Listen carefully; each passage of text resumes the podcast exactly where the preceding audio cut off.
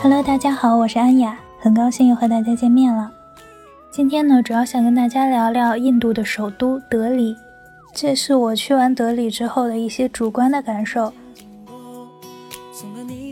之前有一个日本的作家说过，世界上只有两种人，一种是去了印度之后就不想再去的，还有一种就是去了之后还想去的。我应该是属于第二种。印度对于我来说，就应了那句特别俗气的话。左眼天堂，右眼地狱。大量的世界文化遗产和绝对热情友善的当地人，是我还想再去印度的理由。但是嘈杂脏乱到不可理喻的街道，还有想方设法用低劣的手段坑钱的当地人，是让人嫌弃到想逃避又躲不开的当地文化的一部分。所有的一切，好和坏都和谐的并存，合在一起，构成了一个神奇完整的印度。如果印度处处干净整洁、繁华发达，反而失去了原有的味道。印度德里分为新旧两部分，德里门作为新德里的著名地标建筑，也是新德里和旧德里的分界线。这两部分的反差非常大。半个小时前，我还信步于新德里高低错落的绿植、疏密有致的高楼大厦、豪车满街跑的富人区。半个小时后，我就一瞬间坠入了旧德里的纷乱繁杂当中，无处躲避。旧德里所指的是莫卧儿王朝皇帝沙贾汗在一六四八年从阿格拉迁都到德里所打造的都城。旧德里最著名的地方就是月光市集，也是体验当地风情绝佳的地点。人力车和突突车横冲直撞地穿梭在尘土飞扬、热闹喧腾的古老市集里。细小狭窄、纵横交错的街道承载着密集熙攘的人群，这让习惯了北京早高峰的我都有点不知所措，甚至有点害怕。街道路口的交通状况真的是乱成一锅粥，比所有其他城市的交通状况更加的糟糕。所有的车辆，包括突突车、机动车、人力三轮车等等，都顶在一起，互不相让。当某一方向的车辆堵得最为多的时候，这个方向的头几辆车的底气就非常足了。司机大声嚷嚷着，让其他方向的车辆退出这场路口的争夺战。喇叭声此起彼伏，所有人都知道按喇叭和叫嚷不会起到任何的积极作用，但这是他们文化的一部分，是一种宣示主权的方式，一种人多势众、腰板硬气的表现。当地人仿佛很享受这样互不相让的局面，哪怕这刺耳不绝的喇叭声震得耳朵聋、心脏疼，也不耽误旁边的行人从缝隙中杀出一条出路。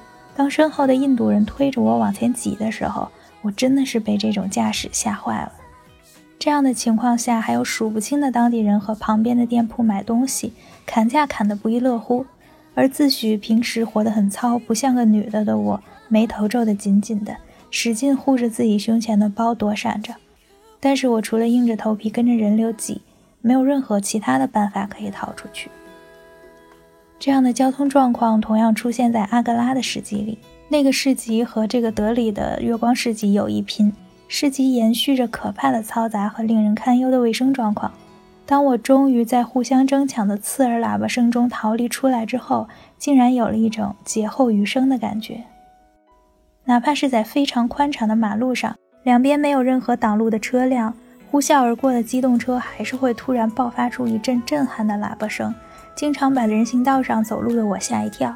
随时随地的按喇叭是当地人的习惯，跟提醒车辆让行没有什么关系。虽然交通状况堪忧，但是外国人的担忧纯属杞人忧天。印度人骨子里对于这种突破拥挤交通是有非凡的天赋的。尽管天天沉浸在这样的环境里，小街道也没有红绿灯和交警，挤成一团的车辆和行人居然能很快地找到突破口，然后继续沿着自己的目标方向前进，丝毫不耽误时间，也没有造成不可挽回的交通瘫痪和交通事故。人和人、人和车、车和车之间的距离可以说严丝合缝，没有人觉得担忧和危险。我坐在突突车上，无数次的感叹：这样居然都能挤过去。如果你想看旧德里的市集有多么的拥挤，可以在微信公众号搜索“严肃的车”找到我，里面有我所有的旅行攻略、故事、照片以及视频。在月光市集里面，人气最高的店铺是延续传统手艺的穆斯林餐厅。印度人很少食用肉类，不管什么档次的餐厅，肉类烹饪的普遍不好吃。但是在这些餐厅可以吃到新鲜的肉，给我长久没有进食肉类的胃一些慰藉。在市集里，你可以寻宝一样买到你所有想买的东西：香料、干货、婚礼喜帖、家具摆设、五金百货、书本、文具、镶嵌宝石、象牙雕刻等等等等，琳琅满目。这是旧德里热闹繁华的精髓所在。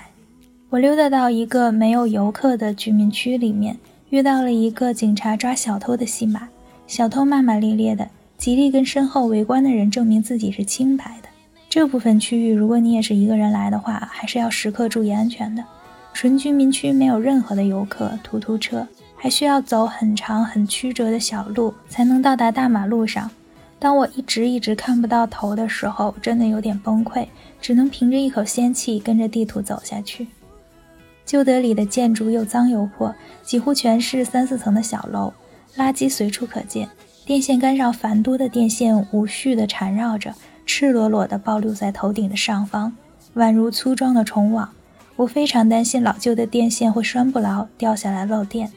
印度男人随地大小便的恶习国际闻名，政府为了摆脱这种不好的印象，建了一些露天厕所，仿佛这几道短墙就可以令社会文明程度提高一大截。月光石基旁边就是著名的德里红堡，还有伽马清真寺。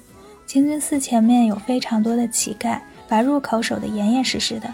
感觉如果能淡定地绕过所有的乞丐，心理素质也是很强的。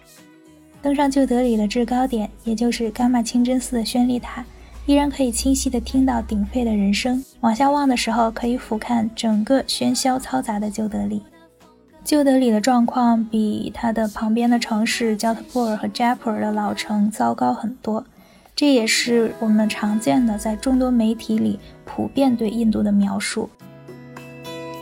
但是生活在旧德里的居民们，在拥堵、噪音、垃圾的全方位包围下，对一切早已司空见惯。他们热热闹闹地生活着，很少见到愁眉不展的焦虑面孔，几乎所有人都愿意对着我的镜头笑。他们还会特意停下来留几秒钟给我的镜头。虽然我说了这么多旧德里的不好，但这就是旧德里独特的味道和魅力。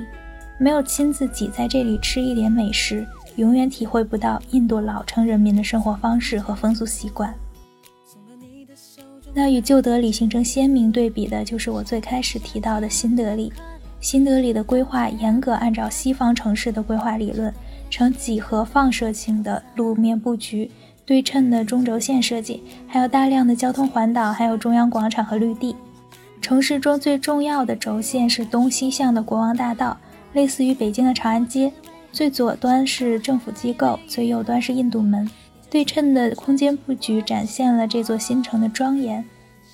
新德里的街道宽阔，高楼林立，绿树成荫，商业气息浓厚。就连无缘无故按喇叭的车辆都少了很多，整条街显得安静惬意。在地铁门口，我看到了非常多的共享单车，整整齐齐、干干净净、完好无损。政府机构所在的区域，绝大多数路口都用鲜黄色的路障挡着，上面写着“德里交警”。只有非常少的行人在这片区域行走，更没有游客。但是路上有很多配枪的警察。警察执勤也是蛮懒散的。警察多的岗位，他们还可以坐在树荫下聊天打发时间。那些只有一个警察岗位的地方，就能清晰地感受到那个警察稀松的睡眼，还有迷离的精神状态。除了女警，我在这片区域没有看到一个当地的女性。康诺特广场是新德里的代表性广场，广场周边有一层小楼，分布着餐厅、酒吧、酒店、商店。所有吃喝玩乐的项目一应俱全，就连新德里的公共厕所都有了房顶和门。对比旧德里，真是莫大的进步了。新德里的住宅区有非常多都是安保完善的富人区，院内满是造型优雅的二三层的小洋楼，兰博基尼、玛莎拉蒂这样的豪车都停在绿树之间。这些社区都是封闭式管理的，门禁、安保一应俱全。宵禁的时间也写得清清楚楚，环境好到让人不敢相信，十几公里以外就是残破不堪的旧德里。那这就是我参观完德里的一些主观的感受。最后的节目呢，我会给大家介绍一下德里值得探索的一些景点，也欢迎你在微信公众号搜索“严肃的车”找到我，里面有我所有的旅行故事、攻略、照片以及视频。那我们下期见啦，拜拜。